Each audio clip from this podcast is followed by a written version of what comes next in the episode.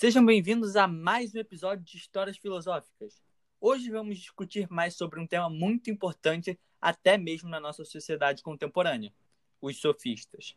Meu nome é João Pedro, estou aqui com o apreciador de História da Filosofia, Francisco Brito. Bom dia a todos e muito obrigado, João. É, quero agradecer a todos os ouvintes desse podcast e o João por ter me convidado. Bom, falando em agradecimento, hoje temos que agradecer ao nosso patrocinador muito especial, ProEnem, que hoje apresenta um desconto especial para os espectadores aqui do nosso podcast, com um desconto de 10%. Apenas utilizando o cupom Histórias Filosóficas 10 para conseguir o desconto. Sem mais delongas, vamos para o podcast.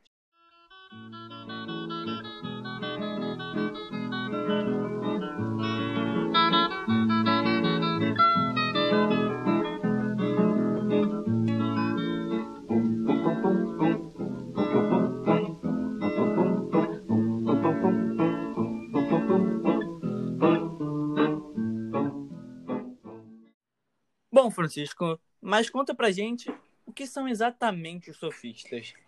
Então, para você entender quem eram os sofistas, você precisa entender o contexto histórico na época da Grécia Antiga, principalmente em Atenas. Bom, naquele período, a Grécia estava procurando uma nova forma de democracia.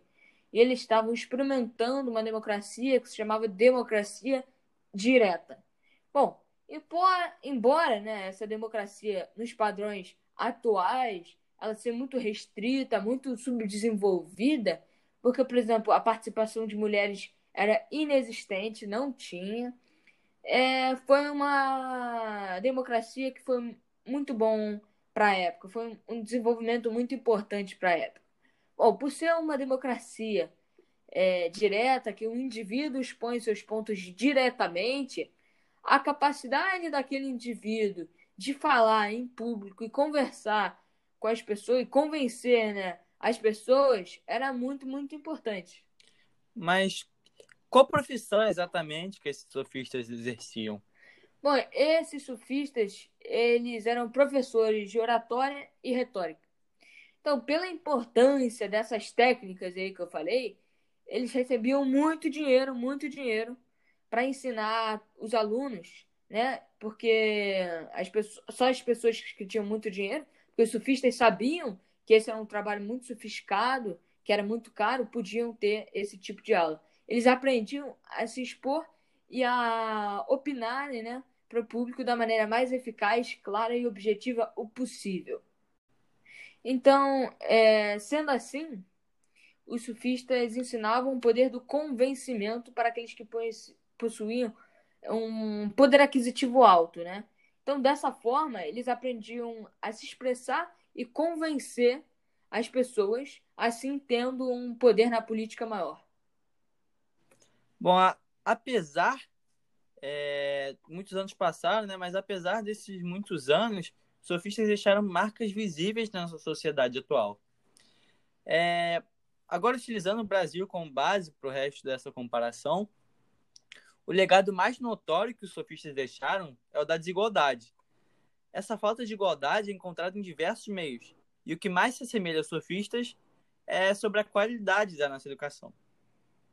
Assim como os que desejavam se autorrepresentar na época dos sofistas, que eles necessitavam muito do conhecimento para adquirir cargos de poder, hoje em dia, para se inserir no mercado de trabalho e conseguir bons empregos, se necessita de um alto grau de escolaridade e conhecimento. Infelizmente, nosso sistema econômico e sociedade prioriza os endinheirados, pois na maioria dos casos as escolas privadas possuem melhores condições e qualidade de ensino do que as próprias escolas públicas. Com isso, existe uma maior possibilidade que uma parte da população rica possa exercer cargos e empregos de maior importância e melhor remuneração. É, então se você parar para pensar, os ideais que os países se baseiam, como o capitalismo, o socialismo, tem, são polêmicos, né? Tem inúmeros debates. E se pensar na história da humanidade, já travaram algumas guerras, né? Pelas suas defensas ideológicas. Tais ideologias que impactaram a vida de praticamente o mundo inteiro e ainda impacta diariamente nas nossas vidas, né? Bom, no nosso dia a dia é muito comum se deparar com opinião oposta, né? Uma pessoa tem uma opinião, eu tenho outra. Cada um possui ideias diferentes. O grande filósofo, que se chamava Protágoras, um dos protagonistas sofistas, dizia: Bem assim, o homem é uma medida de todas as coisas, das coisas que são, enquanto são, das coisas que não são, enquanto não são. Bom, essa frase aí é um pouco confusa, mas ela se enquadra nas ideologias e nas ideias sofistas, né, que defendiam o relativismo e a subjetividade. Ou seja, cada pessoa constrói a própria verdade. O que é verdade para uma pessoa não significa que é verdade para outra pessoa. E esse todo esse processo está diretamente relacionado com a política atual, porque na de democracia, para um político receber votos, ele necessita estar condizente com as opiniões da população. Mas isso é muito difícil se você levar em conta que existe uma grande, imensa diversidade de opiniões dentro de, uma, de um povo, dentro de uma população. E para isso, o político requer um amplo poder de fala e conhecimento. Isso é mais um exemplo de como os sofistas impactaram extremamente os dias atuais.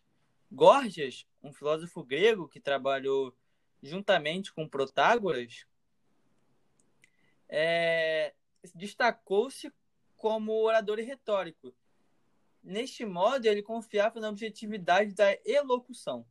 E, segundo ele, a persuasão aliada às palavras modela a mente do homem como quiser. Está diretamente relacionado à nossa política atual, porque os políticos necessitam dessa persuasão, dessa forma de convencimento para receber seus votos. E é basicamente isso. Englobamos mais ou menos todos os pontos que mais se conectavam à atualidade de hoje em dia e os sofistas. E eu queria agradecer em especial aqui o Francisco. Muito obrigado. Muito obrigado João. pela sua participação. É, muito obrigado pela confiança e audiência de, de todos os ouvintes. E até a próxima.